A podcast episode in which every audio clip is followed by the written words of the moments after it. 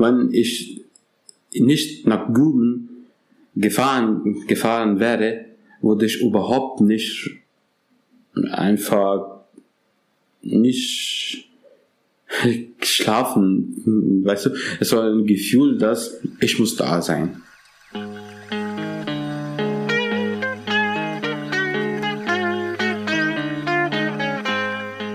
Hallo und herzlich willkommen zum Was tun Podcast.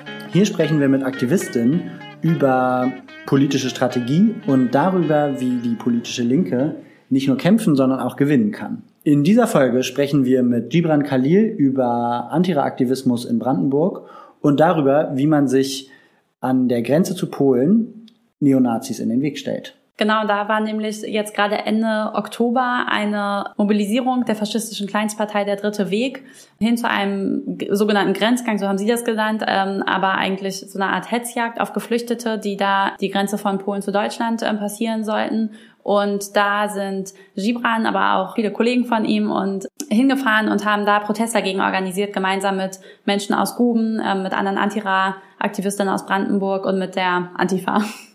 Und das ist natürlich extrem beeindruckend und mutig, weil die Neonazis, die da aufmarschieren, gewaltbereit sind und gefährlich. Das sieht man zum Beispiel auch daran, dass einige von denen, die da aufgegriffen wurden von der Polizei, ähm, aus dem NSU-Umfeld stammen mhm. und da ja ausgerüstet mit Nachtsichtgeräten, Bajonetten, Macheten und Schlagstöcken ähm, unterwegs waren ja, Jagd auf geflüchtete Menschen machen wollten. Genau, das schließt auch an an ähm, eine Hetzjagd tatsächlich von 1999, auch in Guben, als da Neonazis Jagd auf drei Geflüchtete gemacht haben und der Algerier Farid Gwendul dabei äh, tatsächlich ums Leben gekommen ist. Genau, das heißt, wenn jetzt der dritte Weg da unterwegs ist und sagt, wir machen einen Grenzgang, dann ist total klar, worum es eigentlich geht, nämlich Jagd auf Geflüchtete zu machen und wieder solche Events zu schaffen, die natürlich in der Szene, in der rechtsextremen Szene für Schlagzeilen, Fame, Mobilisierung und so weiter sorgen. Genau. Und äh, Guben ist jetzt aber letztendlich gerade so eine Art Kristallisationspunkt, mhm. an dem es um sehr viel mehr geht, als um die Grenzgänge von ein paar gewaltbereiten Neonazis. Bevor wir ins Gespräch mit Gibran starten, lass uns doch noch mal kurz über die Hintergründe reden. Und zwar ist es so, dass es eine neue Fluchtroute gibt über Weißrussland, äh, dann Polen nach Deutschland, die gerade sozusagen, wo die Mittelmeerroute ja eine sehr tödliche und extrem gefährliche Route ist und sehr viele Pushbacks gibt in Richtung Türkei und die Balkanroute, die faktisch geschlossen ist, ist kurz so aussah, als ob es eine neue verhältnismäßig sichere Fluchtroute halt über Weißrussland geben könnte. Und deshalb sind dann Menschen aus Afghanistan, Iran, Syrien, Irak, haben versucht, darüber in die EU zu kommen. Und es ist jetzt aber so, dass die Situation in Belarus immer schlimmer wird. Also Menschen kommen da an und werden dann aber von Polizei und Militär ähm, an die Grenze praktisch eskortiert, also können sich da auch nicht bewegen oder können auch nicht im Land bleiben, sozusagen und treffen dann da aber an der Grenze auf einen Zaun, den die polnische Regierung da inzwischen errichtet hat mit Stacheldraht ähm, und sozusagen jetzt im Grunde in einer militärischen Zone, wo dann praktisch die polnische, das polnische Militär und die polnische Polizei steht und die Leute nicht passieren lassen und stattdessen diese Geflüchteten, die jetzt in diesem Grenzgebiet sind, halt mehrfach von der belarussischen und der polnischen deutschen ähm, Polizei hin und her ge, ähm, hin und her geschoben werden und praktisch wie materielle Verhandlungsmasse von der EU zu Belarus werden und es einfach richtig Schlimmes an der Grenze. Also die Leute starke Verletzungen haben, ganz viele Familien da sind, weil sie dachten, dass diese Route halt sicher ist. Die Temperaturen total kalt sind, die Leute super ähm, entkräftet sind und einfach auch gerade viele Menschen sterben und sozusagen die EU guckt halt von hier aus zu.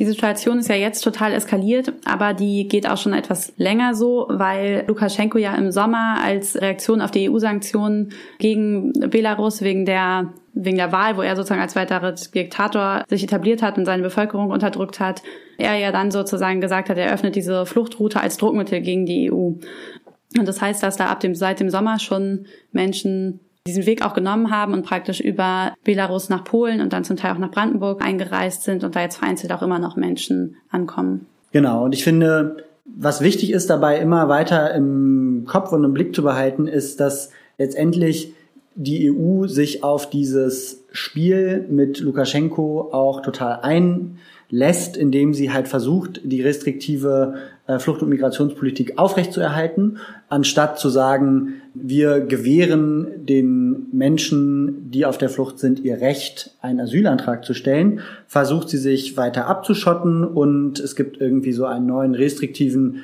äh, Diskurs in Deutschland über die Situation an der deutsch-polnischen Grenze, wo dann von hybrider Kriegsführung gesprochen wird und sich letztendlich auch Politiker in der sogenannten politischen Mitte einreihen in einen Diskurs, der von faschistisch, von der faschistischen Kleinstpartei Dritter Weg über die AfD, Innenminister Horst Seehofer mhm. bis weit in die Mitte der Gesellschaft reicht. Ja, und das finde ich auch echt total abgefuckt. Also sowohl die EU, dass die halt einfach ja auch Menschen total entmenschlicht dadurch, dass sie dann halt sich irgendwie auch erpressbar macht von so einem äh, von von jemandem wie Lukaschenko. Dadurch, dass es ja keine legalen Fluchtwege in die EU gibt, sozusagen eröffnet man halt erst die Möglichkeit, dass irgendwie mit Menschen umgegangen wird, wie mit so einer Masse, die als Druckmittel eingesetzt werden kann. Und dann gleichzeitig halt als auch die deutschen PolitikerInnen, die da irgendwie so voll, die das so krass mittragen und hier irgendwie auch verstärken, dadurch, wenn man dann von hybrider Kriegsführung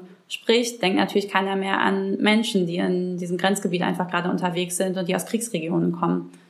Ja, Genau, das ist irgendwie, es kommt einem so ein bisschen bekannt vor. Der türkische Präsident Erdogan hat das ja auch schon mal gemacht und es gibt irgendwie immer so einen relativ scheinheiligen mhm. politischen Diskurs hier auch darüber, so die bösen Diktatoren, die versuchen hier Menschenleben zu instrumentalisieren, wo natürlich was dran ist, aber gleichzeitig funktioniert dieses Spiel eben nur, solange äh, man eben ja keine menschenrechtsbasierte ja. Politik selber machen will. Ja. So. Genau, diese ganze Situation kristallisiert sich jetzt in Guben, wo ja sozusagen zu einer Diskursformation, die funktioniert, gehört ja auch immer eine Aktion, an der sich dann Sachen irgendwie auch zeigen. Und das hat ja der dritte Weg in Guben geplant, nämlich genau die Situation von Geflüchtete kommen über die Grenze, sie greifen die da auf, sozusagen greifen die natürlich nicht nur auf, sondern äh, machen auch Jagd auf die und wo sich praktisch diese Entmenschlichung dann ja irgendwie auch materialisiert auf eine Art und Weise. Und dem haben sich aber natürlich auch viele Menschen entgegengestellt äh, und sind nach Guben gekommen, um sich auch da auf eine Art und Weise schützen vor die Geflüchteten zu stellen oder da auch auf den Feldern zu stehen und ähm, aufzupassen, dass der dritte Weg da nicht lang geht und da keine Macht über die Situation bekommt. Genau, mit einem dieser mutigen Aktivisten wollen wir jetzt gleich sprechen. Ja, viel Spaß mit dem Interview mit Gibran.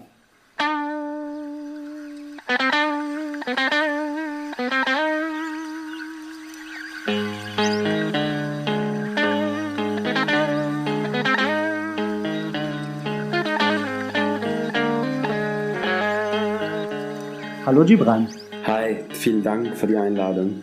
Vielleicht, um einmal ins Gespräch zu starten, wäre es super, wenn du dich einmal unseren Hörerinnen vorstellen könntest und sagen könntest, wer bist du eigentlich und was hast du mit diesem ganzen Thema eigentlich zu tun?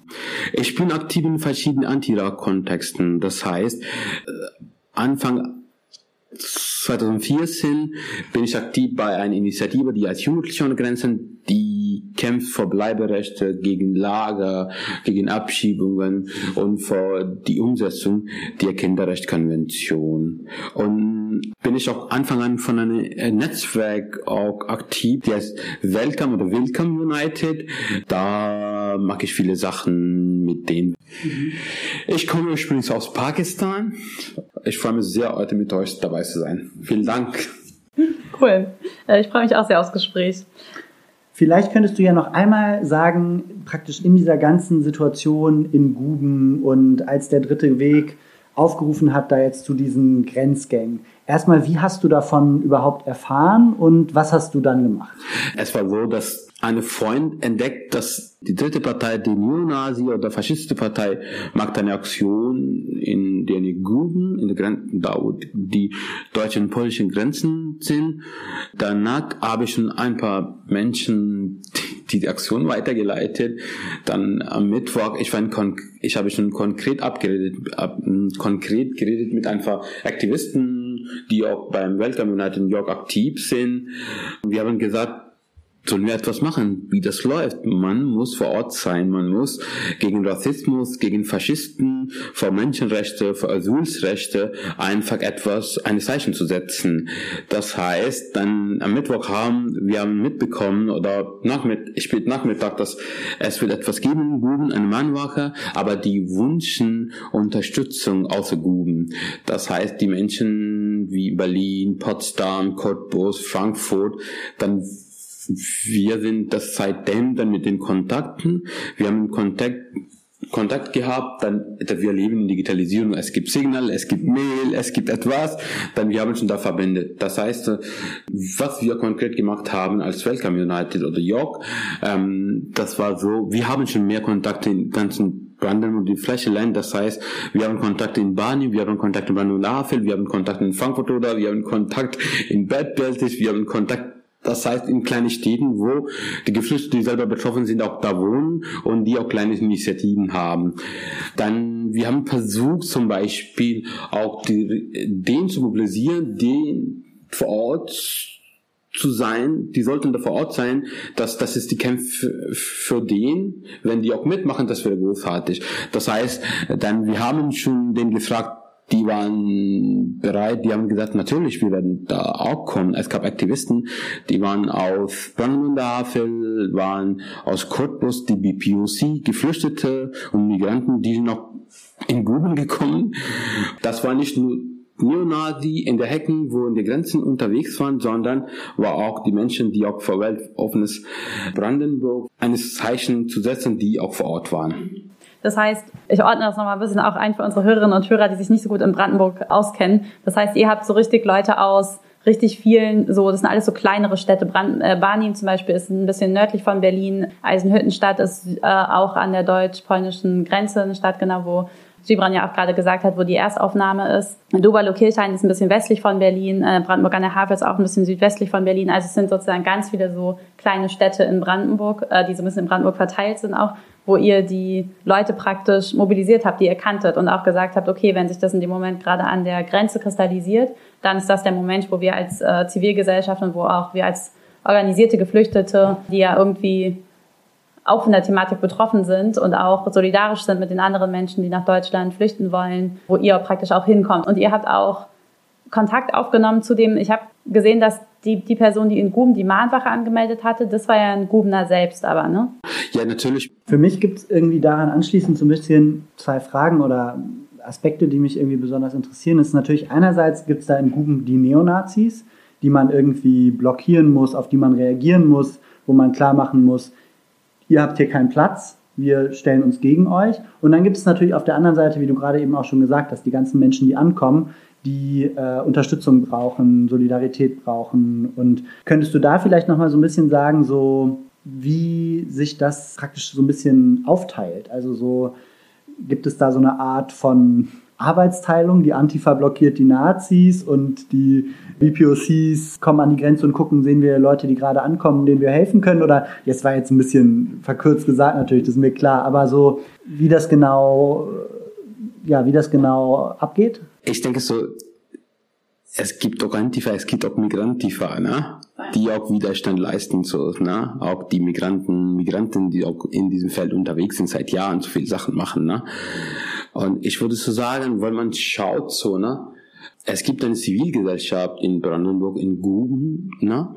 Das heißt, die machen praktische Arbeit vor Ort, Integration, die machen zum Beispiel die Menschenelfen, die vor Ort sind, die Wohnung suchen oder zum Beispiel auch begleiten in Bioden, verschiedene Sachen, ne?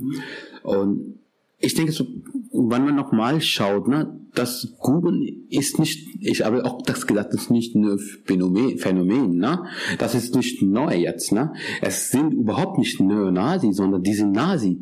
Die waren in den 90er Jahren, die sind da, die werden da bleiben. Das heißt, das eine große Aufgabe von Politik, Zivilgesellschaft, Polizei. Das alles müssen und sollten etwas, etwas tun. Leider, das ist bis jetzt nicht gemacht wurde. Äh, das wollte ich einfach klar zu sagen. Das heißt, du hast vorher gesprochen über Farid, ne? Mhm. Und letztes Jahr gab auch wieder Etzjagd auch in Guben. Es gab auch in Medien, ne? Mhm. Nicht so wie jetzt. Das heißt, wenn dritte, äh, dritte Weg sagt, wir machen eine Aktion, jetzt kommt wir alle Deutschen, wir weiße Deutschen, wir alle müssen jetzt Antifaschisten sein, so, ne? Na klar, müssen wir Antifaschisten, Antifaschisten sein, aber nochmal, äh, Hintergrund nochmal schauen, ne? Diesen Lager in Brandenburg, wenn man schaut, in 90er Jahren erste rechte Mord, das war Amadeo Antonio, ne? Ja. Das war auch in Brandenburg, ne? Das war eine Eberswalde. Ich denke so, es gibt so viele Leute, die auch Zivilgesellschaft aktiv sind, die auch manchmal klein reden. Ich habe auch ein bisschen gemerkt, die, ein paar Leute, die haben gesagt, die sind die Neonazi, die kommen von anderen Bundesländern. Ja, natürlich, die, die waren ein paar Neonazi, die kamen aus Bayern, Berlin, Sachsen, Brandenburg, das alles, ne? Aber wer das Raum gegeben, wer hat diese Aktion aufgerufen, das ist die Menschen, die auch in Guben und Brandenburg oder Spree-Neide da wohnen. Ne? Mhm. Das müssen wir auch klar sagen, dass es gibt die Nase, die eine krasse Struktur auch haben.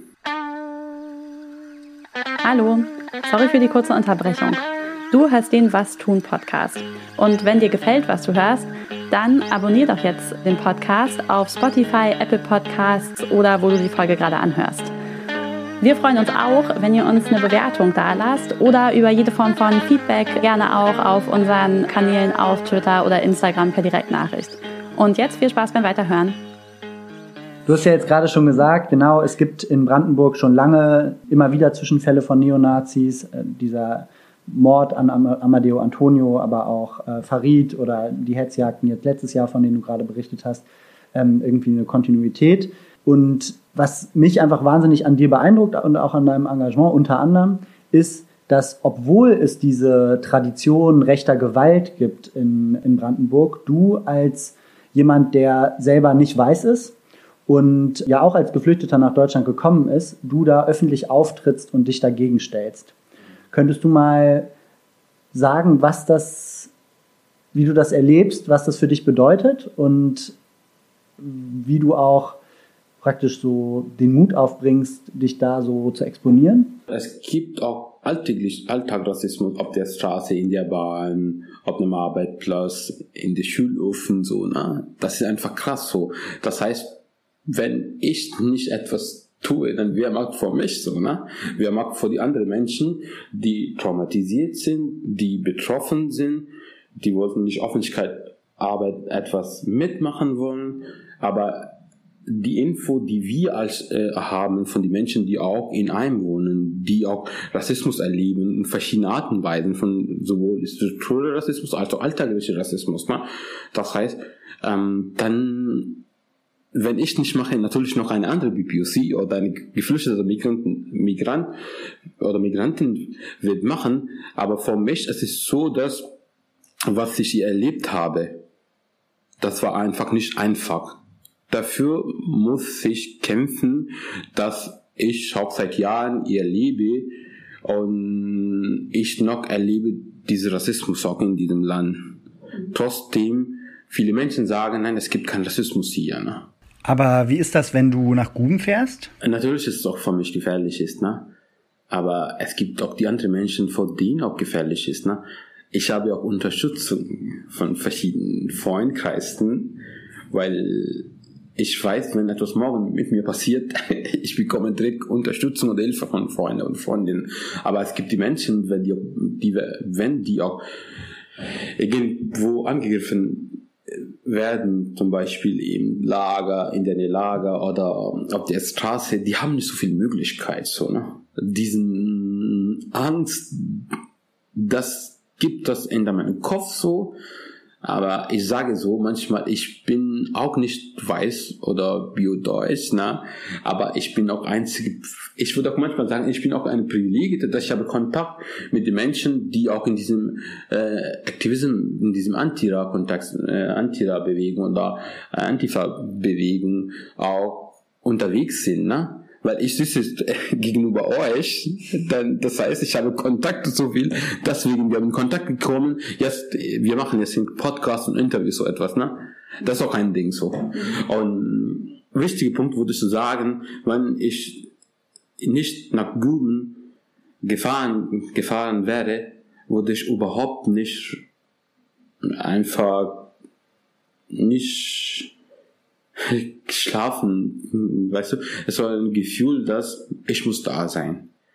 Als ich kam aus Küben, für mich war, ich war sehr zufrieden. Ich habe Leute vernetzt, ich habe da etwas geredet, ich war, ich habe schon ein paar Sachen da vor Ort gemacht. Das heißt, das ist Zufriedenheit für mich so. Wenn ich nicht in eine Aktion gehe, natürlich arbeitmäßig, so andere Sachen, aber wenn ich sehe, dass es sehr notwendig ist, zu da fahren, dann muss ich fahren oder ich soll da fahren. Mhm. Voll. Wie ist denn das, wenn ähm, jetzt zum Beispiel in Guben waren ja, da wart ihr ja vor Ort, aber es waren ja auch, haben ja auch ganz viele weiße Gruppen zum Beispiel dahin mobilisiert. Mhm. Und wie ist denn das dann sozusagen, gerade weil es ja, du hast es eben schon angesprochen, so es treffen ja einfach ganz privilegierte Situationen von Menschen mit äh, sozusagen Menschen zusammen, die diese ganzen Privilegien einfach von Weißsein zum Beispiel nicht haben. Ähm, wie ist denn dann die Zusammenarbeit mit den Gruppen? Was ist denn da so deine Erfahrung? Ist das, hast du das Gefühl, es läuft eigentlich ganz irgendwie äh, ganz gut oder hat sich da auch seit letztem Jahr vielleicht nochmal viel verändert in der Zusammenarbeit? Das, weil du jetzt gerade schon angesprochen hattest, dass äh, seit letztem Jahr irgendwie schon nochmal dieses, dieses ganze Thema von Alltagsrassismus und auch ja noch Rassismus in der linken, auch in der linken Szene und auch in vielleicht weißen Organisationen, die sich für die Rechte von Geflüchteten einsetzen, aber ja manchmal trotzdem sehr stark in diesem wir helfen denen jetzt äh, verhaftet sind. Wie ist denn da so deine Erfahrung? Und wirst du auch sagen, da verändert sich? Komm ich so Kommissar. 50-50 so, ne?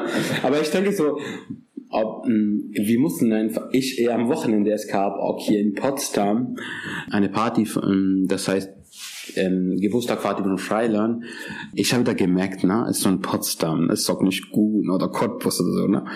Ich habe da gemerkt, dass ich war die einzige BPUC vor Ort da. Das ist eine, eine Gelände, wo die Menschen, die auch Anti-Ra-Bewegung unterwegs sind und die antifaschistische Arbeit leisten und die Räume verfügung stellen für andere Menschen, die auch da benötigen. Ne? Ich habe noch mal eine Freundin spezifisch geredet. So, ich habe gesagt, wir brauchen eine nicht nur kritische Begleitung, sondern eine solidarische Beobachtung. Mhm. Na? Das heißt, solidarische Beobachtung. Das heißt, wir müssen auch miteinander nochmal schauen, dass wie wir miteinander umgehen, wie zum Beispiel eine weiße Aktivist oder Aktivist hat andere Erfahrung als ich, BPUC oder Geflüchtete, aber ich andere Erfahrung. Ne? Mhm. Das heißt, wie können wir auch unsere Erfahrungen austauschen? Ich denke, das braucht eine Augen über Prinzipien, das leider noch fehlt. Es gibt so viele Aktivisten oder Aktivisten, die weiß oder weiß Deutsch sind, die auch reflektiert sind. Und es gibt natürlich auch die Menschen, die noch nicht, die überhaupt nicht reflektieren, was die machen. Natürlich, die machen coole Sachen auch, ne? Aber diese Reflexion, das braucht noch, ne? Weiß kritisch zu sein, auch manchmal, man muss noch mal schauen, dass, was wir sagen immer so, wir elf, Elfen und wir sind so Upper Class, dann die sind Lower Class, ne? Ich denke, da brauchen wir Augenprinzipien. Und ich denke so, ähm, wenn man schaut, Welcome United oder manchmal verschiedene Veranstaltungen mit anderen Initiativen, die auch weiß sind, auch in Brandenburg unterwegs sind, wenn wir da gehen in Gespräch und Kooperation, wir sagen, dass es, wir sagen, dass es muss Augenprinzipien sein, das heißt, wir brauchen sowohl antifaschistische Kontexten und auch antirassistische Kontexten, sonst werden wir auch, wir, wir müssen nicht uns spalten. Das Neonazi oder Faschisten, Rechtsextrem oder AfD, die wollten immer uns spalten. Aber ich denke, es braucht ein paar Menschen, die inzwischen einfach inzwischen eine Brücke zu bauen zu etwas. Ja, voll. Also ich finde es voll spannend, was du sagst mit dieser, du hast es eben so ganz kurz diesen Begriff gesagt, solidarische Beobachtung. Und das finde ich irgendwie eine ziemlich, hört sich für mich irgendwie, also habe ich noch nie so gehört als Begriff irgendwie und finde ich aber irgendwie einen total interessanten Gedanken, weil ich glaube, das Problem ist ja wirklich oft, dass dann, ich kenne es auch andersrum, dass dann viele Leute sich vielleicht auch nicht mehr trauen, Antira-Arbeit zu machen, weil sie denken, sie können die ganze Zeit Sachen falsch machen oder als weiße ähm, Person. Als weiße Person, sorry, ja, äh, als weiße Person, weil sie denken, sie können Sachen falsch machen oder äh, dass es dann irgendwie so, ein, so, so eine Art Call-out gibt oder so und das halt manchmal das auch verhindert, dass Leute überhaupt so richtig aktiv werden. Und ich finde so solidarische mhm. Beobachtung finde ich so ein total guten Begriff dafür, dass man natürlich an Sachen arbeiten muss und dass natürlich Fehler passieren und natürlich äh, weiße Personen sich auch manchmal nicht okay verhalten. Mhm. Und dass man das dann, dass man so einen Raum kriegt, das zu spiegeln halt irgendwie und sich dann auch darin zu entwickeln und weiterzuentwickeln, finde ich irgendwie einen voll, einen voll guten Gedanken, also einen voll guten Gedanken, ja. Aber ich fand auch noch ein anderer Aspekt, von den du genannt hast, Gibran, total wichtig, dieses auf Augenhöhe das zu machen. Wir hatten also Solidarität zu verstehen, nicht als wir helfen, also irgendwie weiße Menschen helfen nicht weißen Menschen oder so, sondern äh, zu sagen, Solidarität ist wirklich ein gemeinsamer Kampf. Ja, ganz genau. Und gemeinsam können wir nur kämpfen, wenn wir uns eben auch verstehen als ebenbürtige Menschen auf Augenhöhe, die da ja, eben sich auch in einem gemeinsamen Struggle befinden. Ne? Ja, ja, ganz genau. Und ich würde auch zum Beispiel einen Punkt nennen. Ich habe auch das solidarische Beobachten von einem Aktivisten mitbekommen am Wochenende. Ich fand es sehr spannend so, ne? Dann die hat gesagt, dass, Brand, weißt du, wir haben uns so viele Menschen, wenn die Abschiebungen bedroht sind, wenn die Weißen, die auch unterstützen, zum Beispiel übernachten oder einen Raum zu finden, alles, ne? Und sie hat gesagt, wir immer einfach jedes Mal sagen, thank you very much, thank you, much, thank you very much, so etwas, ne? Oder zu sagen, wir bedanken zu viel, ne? Sie hat gesagt, nein, müssen wir das aufhören. Wir müssen nochmal schauen, wie privilegiert ist diese weiße Person, ne? diese Person, die andere Person hilft und unterstützt. Ne? Wenn diese Person, wenn die zweite Person äh, die Abschiebung bedroht ist oder wäre, ne? wenn der auch nicht Abschiebung bedroht wäre, wenn der doch gleiche auf das alles, weil das gibt um ihr Privilegien zu tun, das spielt ihr Macht zu tun, das alles so, ne? Ich finde halt auch, also ich finde, was so mit diesem Danke aufhalt ist, das ist ja keine Serviceleistung der weißen Person, sondern das ist halt einfach deren Aktivismus. Ja. Und natürlich kann man sich, man kann sich auch auf Augenhöhe bedanken, irgendwie sozusagen. Einfach machen wir ja auch untereinander irgendwie, wenn irgendwas mal gut gelaufen ist, aber halt nicht dafür, dass man einfach was macht, wofür man sich ja auch selber entschieden hat. Die weiße Person hat sich auch einfach entschieden dafür, dass sie in diesem Kampf aktiv sein will ja. und halt diese Aufgabe übernehmen will. Und genau, also finde ich irgendwie, mhm. finde ich, finde ich total bildlich, eine total gute Situation. Ja. Mhm. Genau, da wird es ja jetzt auch irgendwie schon relativ praktisch. Und in unserem Podcast ist ja das auch immer praktisch der, das auch praktisch immer der Fokus, dass wir wissen wollen, was kann man denn tun? Und wenn du jetzt sagst, Gibran, du sprichst jetzt von solidarischer Beobachtung, was sind denn Sachen, wo du sagst, okay, den Podcast hören denke ich, auch sehr viele weiße Aktivistinnen und Aktivisten. Und BPOC auch. Und BPOC auch, aber jetzt mal als erstes an die, äh, an die weißen Aktivistinnen gerichtet. Wenn du jetzt von solidarischer Beobachtung sprichst, wie schafft man denn das auch, das herzustellen? Also, wenn wir jetzt sagen, es gibt damit ein Problem in der Linken auch, was sind denn aus deiner Sicht Strategien, wie man das schafft, dass es wirklich dazu kommt? Ich denke, das ist nicht äh, natürlich ein, ein, das ist ein langer Weg, ne? Weil man schaut so auch Antira-Arbeit in 90er Jahren, Anfang 2000er, ne? Das war, ich habe auch mitbekommen, die haben immer gesagt, das war meisten Aktivistinnen immer unterwegs und die weißen Männer waren immer Antifa beschäftigt, so, ne, wir machen Blockade, wir machen das und wir machen das alles. Ich finde, das ist total verändert, ne? Aber nicht so verändert, das muss verändert werden. Und ich denke, die haben schon damals gesagt, das ist Care-Arbeit, das ist soziale Arbeit, so, ne? Ich denke, dafür müssen wir uns bilden lassen. Das heißt, wenn es gibt Initiativen, wenn es gibt Bundesnetze, Netzwerke und es gibt die Menschen, die auch Workshop bieten, ne?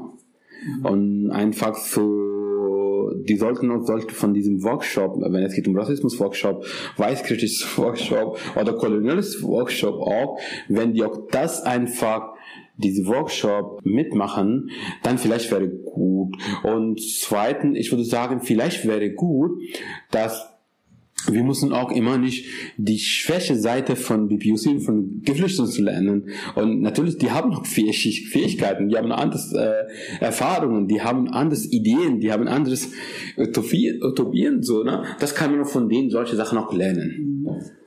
Ja, und jetzt ja auch in deinem Kontext ist ja auch ganz klar, du hast natürlich, wenn du jetzt als eine Person, die selber als Geflüchteter nach Deutschland gekommen ist, und es geht jetzt da auch zum Beispiel um Leute, die als Geflüchtete wieder über die Grenze kommen, hast du natürlich auch einen ganz anderen Zugang zu diesem Thema als jemand, der irgendwie als deutsche Kartoffel in Niedersachsen aufgewachsen ist, so wie ich. Ja. Keiner Rassismus gegen Weiße, ne?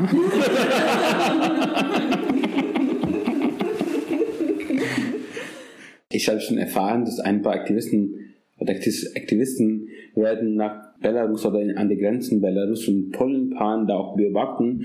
Ich dachte, das ist richtig super cool so, aber die wohnen auch in der Nähe eine Lager, zum Beispiel eine Geflüchtetenheim, was da scheiße läuft, man muss da auch, na, da auch denken, ne? Was muss da auch verändert werden? Natürlich Außengrenzen. Ich bin total dafür so, ne? Dass die Menschen, die auf dem Flug sind, die traumatisiert sind, man muss helfen, so, ne? Es gibt so, so viele Menschen jetzt, in, auch in Potsdam, in auch, es gibt, wir packen eins, die auch aufrufen, ich bin Kleidung, das halt, natürlich, das ist richtig cool, ne? Aber wir sollten noch mal schauen, was läuft in, ja, in unsere Städten, was läuft in unsere Dörfern, wo BPUC wohnen, wo Geflüchtete wohnen, wo gibt es Bedarf, wo gibt Bedarf für die Unterstützung, ne?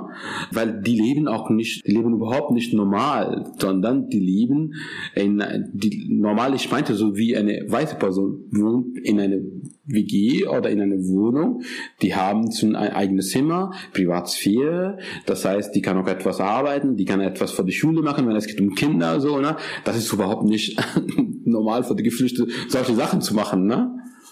Das heißt, man sollte auch noch mal nicht nur Außengrenzen schauen. Das ist unbedingt, man muss etwas zu tun ne, da, ne? Und die Menschen unterstützen vor Ort, so wenn es um medizinische Versorgung, wenn es, wenn es geht um menschenwürdige Versorgung, wenn es geht um Rechteversuch, man muss da natürlich muss machen, so, ne? Aber auch in das, ähm, wo jemand in, irgendwo wohnt, wo geflüchtet einem ist, man soll doch da auch schauen.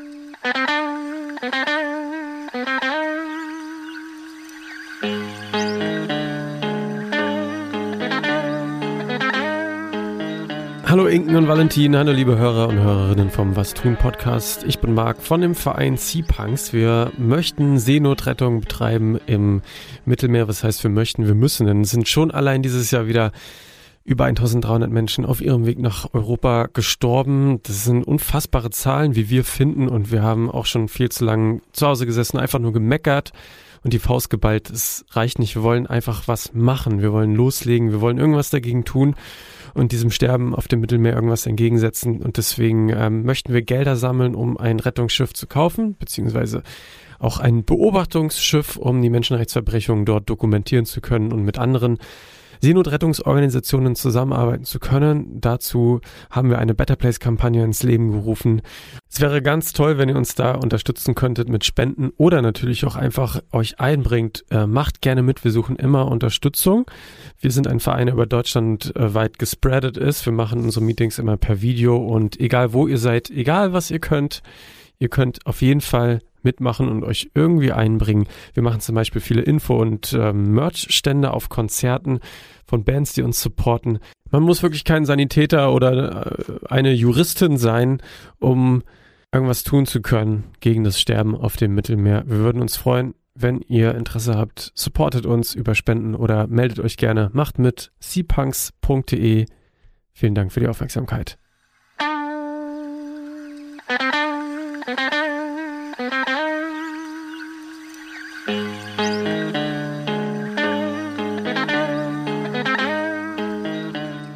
Wir haben ja jetzt viel darüber gesprochen, was weiße Menschen tun können. Also jetzt gerade im konkreten Konflikt, aber auch ähm, gegen Alltagsrassismus.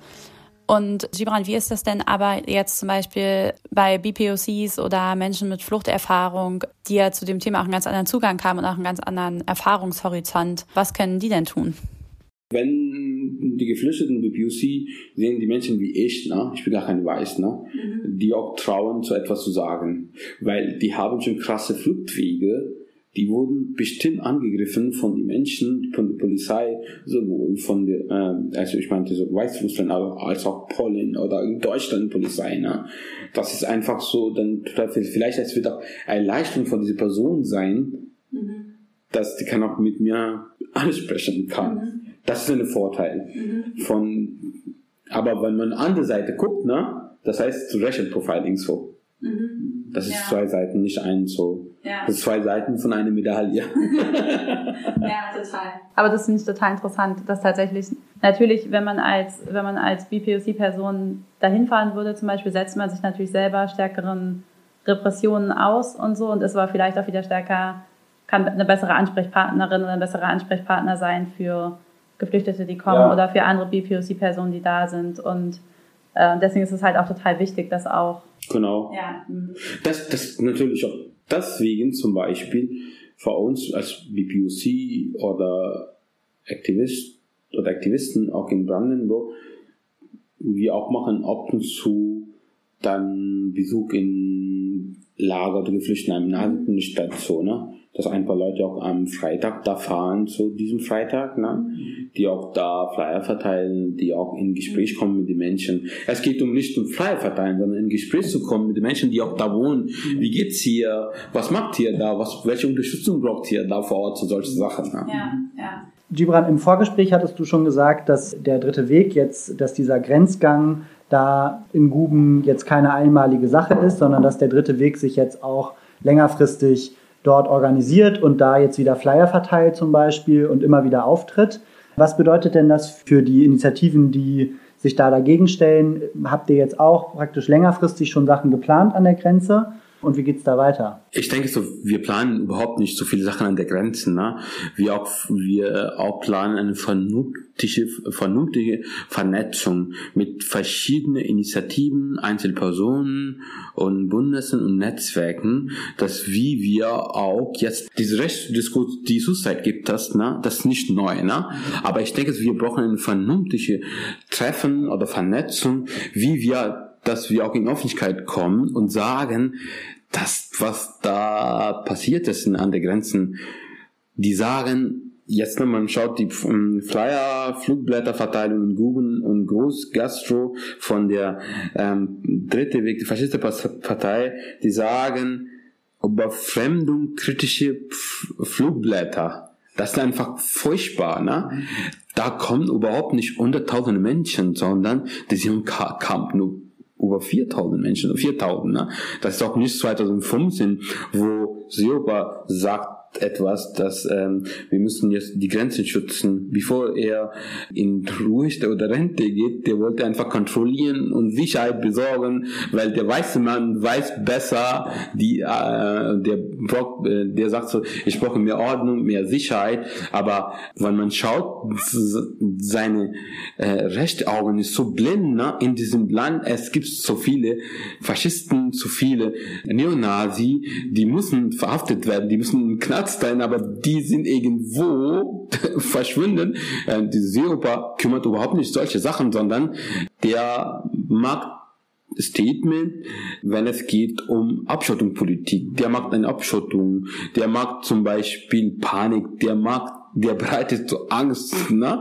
Der nimmt das rechte Diskurs für eigene Interesse. Ich denke, ja, wir brauchen einfach so Solidarität, ne? Wenn es geht um CSU und CDU, Christdemokraten, Christsozialistische Partei, dass die sogenannte Partei, ne?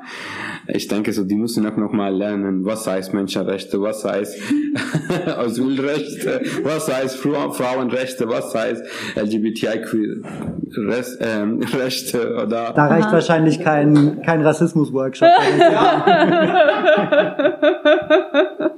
ja, das heißt, ihr versucht jetzt aber auch praktisch in eurer Arbeit so diesen Diskurs, den wir auch am Anfang so ein bisschen beschrieben haben, der jetzt so von den rechtsextremen Gruppen bis in die gesellschaftliche Mitte, halt bis zur CDU reicht, da sozusagen versucht ihr jetzt auch einfach was dagegen zu stellen und auch ein Gegenbild zu zeichnen und zu sagen, nein, wir sind hier auch als Geflüchtetenorganisation in Brandenburg und wir sind hier auch zu Hause und das ist auch sozusagen, wir können, wir nehmen auch alle, wir nehmen auch die Geflüchteten auf, die jetzt kommen natürlich und die werden hier auch ihr Zuhause finden. Mhm. Ich denke so, ich denke so, ich, ich, natürlich, ähm, ich würde, was du hast gesagt, völlig recht. Aber wenn man schaut, jetzt in Brandenburg, die demokratische Parteien, die müssen ein Verzeichen setzen gegen Rassismus, Rechtsextremismus, gegen Neonazi und die müssen kämpfen für ein weltoffenes Brandenburg, für Menschenrechte, Recht auf Asyl, ja, ne? Und was, was ich schaue zurzeit, dieser Diskurs von dritter Weg, jetzt ist Diskurs nicht nur von der Mitte der Gesellschaft, auch am rechten Rand, diese Partei, Rechtspopulistische Partei von AfD, der benutzt diesen Diskurs. Das heißt, am Wochenende gab von denen eine Aktion auch in der Stadt gegenüber erstmal eine Richtung, aber gab auch dagegen noch ein Mahnwache. Und die machen auch diese Wochenende in Frankfurt oder, ne? Das heißt, die gibt Zivilgesellschaft, die auch ähm, dagegen eine Aktion macht oder die haben schon eine Aktion aufgerufen. Ne? Die Migration und Fluchtthema ist sehr komplex, ne? aber in einem Land in Deutschland, das ist noch, die haben schon selber komplex gemacht, mehr komplex gemacht, so, ne?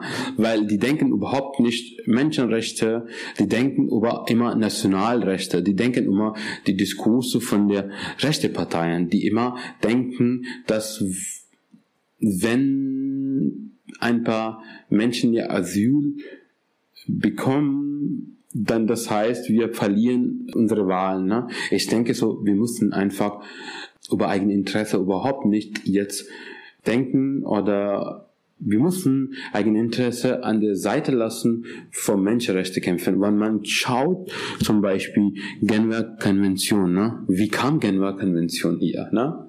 Weil es gab ihr Zweiter Weltkrieg, so viele Menschen sind von ihr geflogen, so viele Menschen wurden ermordet hier, ne? Und die, so viele Menschen haben gar keine Chance gehabt, irgendwo ähm, einfach sich, ähm, was soll ich sagen, einfach eine gutes menschenwürdige Leben zu leben. Ne?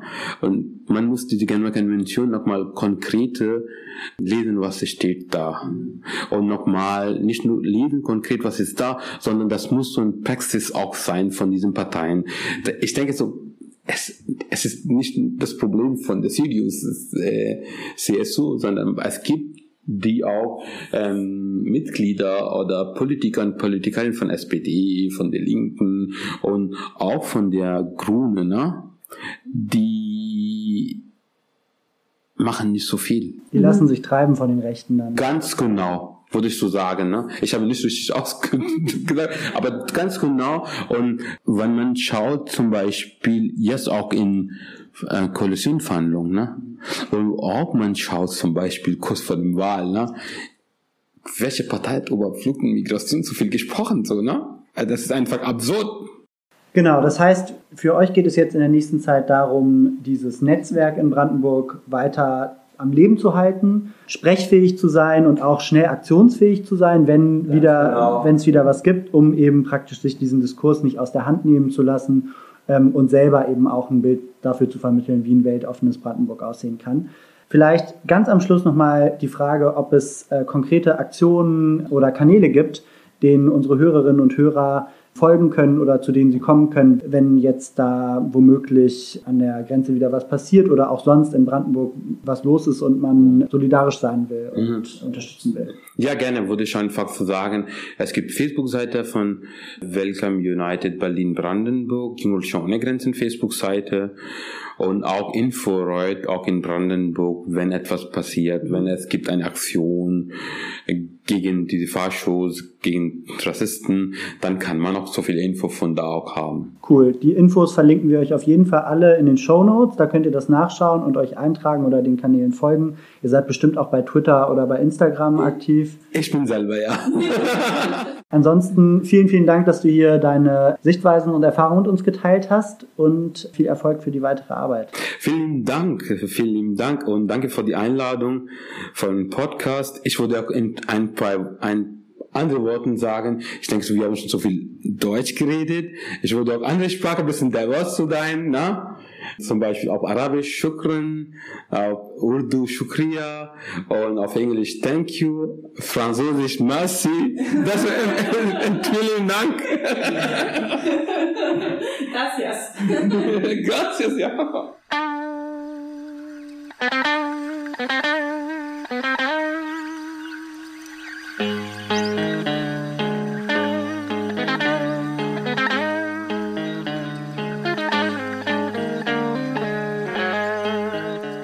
Wir wollen jetzt nach dem Interview nochmal so ein bisschen die losen Enden einsammeln.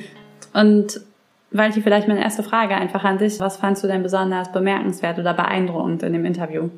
Ja, ich finde grundsätzlich diesen Bereich Anti-Rechts irgendwie einen total spannenden und vor allem einer, der irgendwie oft nach einer ganz anderen Logik funktioniert oder ganz andere Herausforderungen mit sich bringt als viele andere politische Bereiche. Ja. Dadurch, dass äh, Rechtsextremismus ja oft auch gerade auf dem Land irgendwie groß ein Thema ist, so wie ja genau in Brandenburg auch auf dem so praktisch im Flächenland. Flächenland äh, das irgendwie an sehr vielen Orten, in kleinen Orten auch, äh, die, die Leute da irgendwie äh, mobilisieren und mhm. äh, ähm, man sich irgendwie fragt, was kann man dagegen tun. Mhm. Ähm, und ich fand es jetzt sehr interessant von Gibran zu hören, dass seine Antirechtsarbeit jedenfalls halt vor, vor allem darin besteht, äh, ein großes Netzwerk aufzubauen über das mhm. ganze äh, Bundesland letztendlich, sich sehr gut zu kennen und in engem Kontakt miteinander zu stehen, um dann immer sehr schnell einsatzbereit zu sein, wenn etwas passiert mhm. und irgendwie an verschiedene Orte hin mobilisieren zu können. Mhm.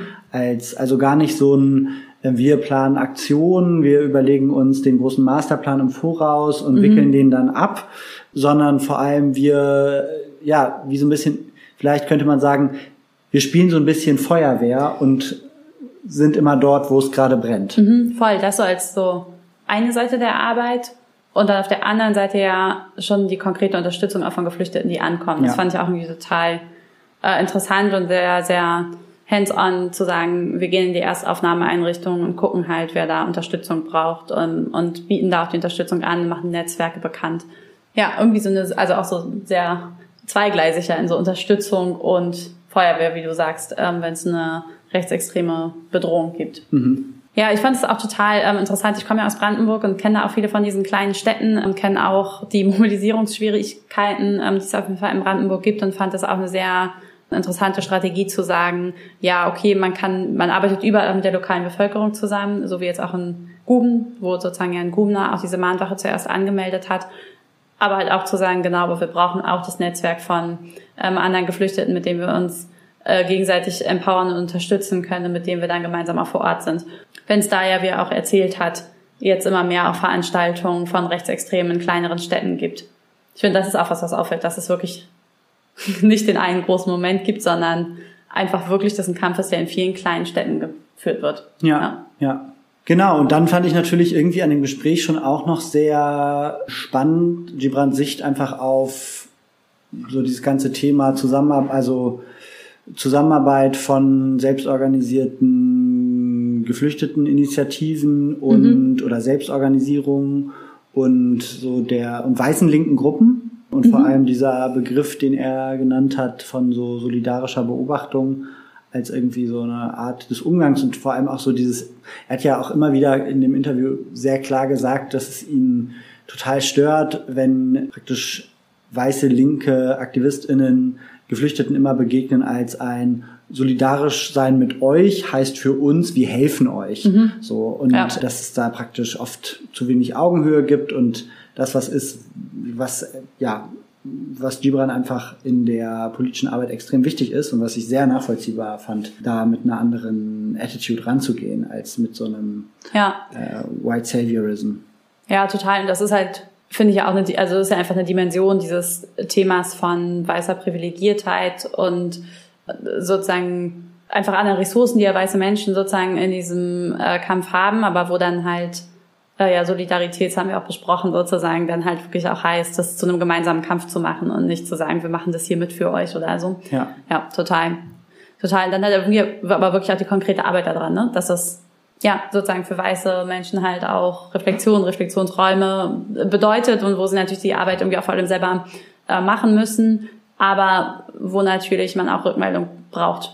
Voll. Äh, weil man sonst, oder ja, kenne ich auf jeden Fall von mir auch, Sachen mhm. vielleicht manchmal irgendwie zu spät checkt von selber. Und ich finde, es hat ja irgendwie voll zwei Ebenen. Also das, was wir jetzt gerade schon so ein bisschen nachbesprochen haben, ist diese Ebene von so in dem, ja, in der direkten Zusammenarbeit, im Plenum, wie kann man irgendwie sensibel umgehen, wie kann man einen diskriminierungssensiblen Umgang miteinander pflegen, wie kann man sich irgendwie gut begegnen. Mhm. Aber es hat ja irgendwie auch noch voll diese Dimension von, wie schafft man es, dass äh, linke Gruppen so Flucht- und Migrationspolitik wirklich auch als ihr Spielfeld begreifen mhm. und da ja auch verlässliche Verbündete sind, groß hinmobilisieren können, auch ja. aus den Städten aufs Land, um da sich praktisch an die Seite von betroffenen Leuten zu stellen, ja. was immer noch nicht so richtig, was immer noch schwierig mhm. bleibt. Also, Voll.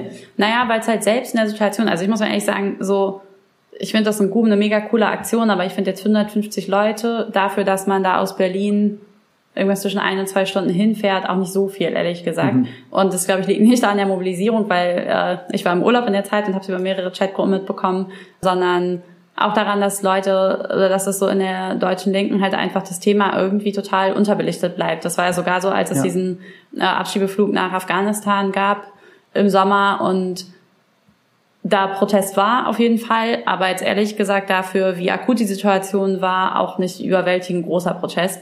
Und das finde ich selber irgendwie voll das schwierige Feld, wie, wie das halt ein selbstverständlicher Teil davon wird. Und da habe ich manchmal das Gefühl so, also welche von meinen ersten Demos waren halt Antifa-Demos, weil das einfach in Brandenburg eine konkrete Bedrohung ist, die es da gibt und wo es irgendwie auch für so eine verfasste Zivilgesellschaft selbstverständlich ist, dass man da hingeht, weil wenn man da nicht hingeht, dann hat man eine Situation wie in den 90ern, wo halt einfach Rechtsextremismus sich ausbreiten kann und so. Und das halt wirklich als so eine gesellschaftliche Aufgabe zu verstehen, zivilgesellschaftlich, aber halt auch von einer radikalen Linken, habe ich das Gefühl, ist eigentlich diskursiv immer häufig irgendwie auch da und gleichzeitig dann, wenn es halt so konkrete Situationen oder konkrete Aktionen gibt, oft halt irgendwie auch nicht. Und ähm, vor allem, wenn es nicht nur darum geht, eine Nazi-Demo zu blockieren, sondern wirklich auch so kleinere Gruppen, Flüge, sowas, ja. Und ja, ich merke, dass mich das manchmal auch ein bisschen ratlos zurücklässt. Ja, ich ähm. glaube, es sind einfach immer wieder Punkte, wo man merkt, dass es, äh, dass dadurch, dass linke Gruppen oft in Deutschland sehr weiß dominiert sind, es einfach lebensweltlich relativ weit weg ist Mhm. Und ja. so eine, einen Abschiebeflug zu blockieren einfach viel weniger im selbstverständlichen Repertoire oft ist als eine Nazi-Blockade von irgendeinem Marsch, wo man auch sagen könnte, ja, es ist wichtig, dass man sich denen entgegenstellt, aber ja, es stimmt aber, glaube ich, was du sagst, weil die Nazi-Blockade ist halt im Zweifelsfall in einem Berliner in Mitte, in sozusagen Berlin Mitte, wo man so das Gefühl, man darf jetzt hier nicht das Feld überlassen. Ja. Und das Gefühl in Brandenburg ist halt bei total vielen Leuten. Not das in my backyard. das und da sind doch sowieso überall Nazis, was halt auch voll so eine Berliner Sicht auf Brandenburg irgendwie ja. ist. Voll. Ja. Genau, und da geht's halt einfach darum, dass ja die Linke das auch einfach im Sinne der Solidarität als eigenen Kampf versteht. Ja. Da ja. Äh, solidarisch zu sein. Ja. Naja, und ihnen auch wirklich das Feld nicht zu überlassen, weil die also sozusagen Ergebnis, äh, äh, Verhältnisse in Brandenburg wie in den 90ern, dass es halt wirklich richtig aktive rechte Strukturen gibt, für die ja auch sowas, wenn jetzt so eine Hetze halt gelingen würde, wäre das für die einfach richtig krasser Auftrieb, dass sie halt mit ihrer Politik Raum kriegen, jetzt auch jenseits des Diskurses und die in die Tat umsetzen können sozusagen.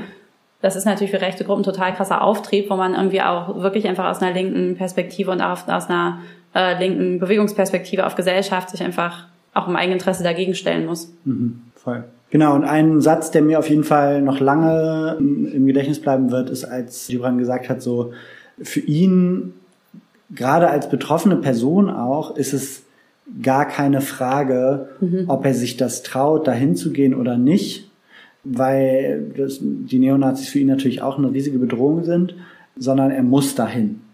Er muss praktisch ja, er muss solidarisch ja. sein mit Menschen, die da ankommen, denen und denen dabei stehen und nicht da diese diese die erste Frage ist mhm. nicht, nicht die des Eigeninteresses oder mhm. so, sondern voll voll und ich fand es auch richtig schlau, was er gesagt hat, dass natürlich das für geflüchtete Menschen, die sich auch vielleicht wirklich total freuen, eine POC-Person oder eine andere früher geflüchtete Person als Ansprechperson zu haben, wenn die da ankommen und einfach eine Person, die sie ein bisschen besser versteht oder vielleicht auch besser übersetzen kann, was eigentlich gerade ihre Issues sind, als eine weiße Person in Fluchterfahrung. Ja. Ja. In diesem Sinne, wir hoffen, euch hat die Folge gefallen. Folgt uns gerne auf Social Media oder vor allem auch auf der Podcast-App eures Vertrauens. Und wir freuen uns, wenn ihr wieder einschaltet. Zu Was tun. Tschüss. Tschüss.